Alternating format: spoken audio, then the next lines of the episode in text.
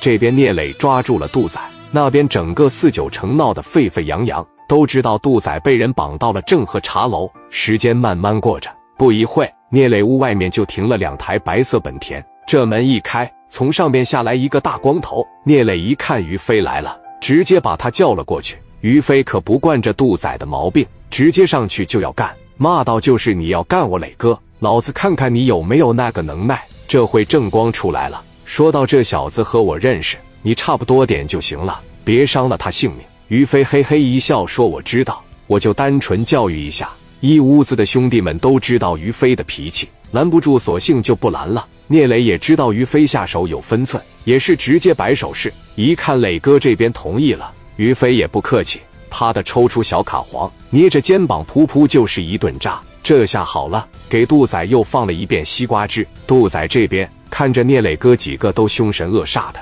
再也忍不住了，生怕再来点什么人把他的小命给要了，带着点哭腔就开始和聂磊求饶了：“磊哥，您大人不计小人过，我在北京和戴哥也是很好的哥们，您和戴哥也是好兄弟，要不这样，您再给戴哥打个电话，看看能不能饶我一命。”杜仔正在这边求饶，戴哥也是紧赶慢赶。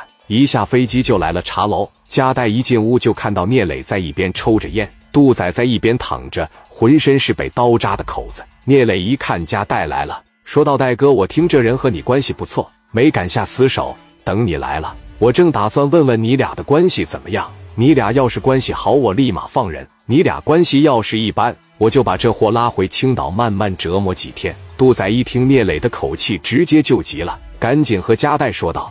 戴哥，您是北京出了名的仁义大哥。您在北京的时候，咱们玩的也是挺好。这次兄弟我犯了错了，得罪了人。今天你就替我说句话，让我平安离开这里吧。加代一听这话，直接就心软了下来，转头和聂磊说道：“兄弟，这个杜仔在北京确实是和我玩的还行，但是这货毕竟和你有不小的冲突，我也不能为他说什么好话。今天我从广州赶来，为的就是亲自见你一面。”和你说一下事情的情况。聂磊情商有多高就不用说了，一听加代的话就知道了。他的意思说到戴哥今天能来，就表明了一些事情，我也不能让戴哥为难。建强把杜仔这老小子放了吧。建强听完，拿起刀子朝捆着杜仔的绳子一划，就给松绑了。杜仔一看小命保住了，连忙和加代、聂磊道了谢，就从屋子里跑了出去。这段故事也就告一段落了。杜仔被放了。加代仁义大哥的名号也在北京传遍了，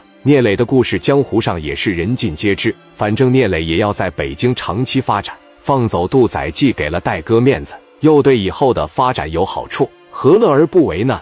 这又印证这那句话：江湖不止打打杀杀，还有人情世故。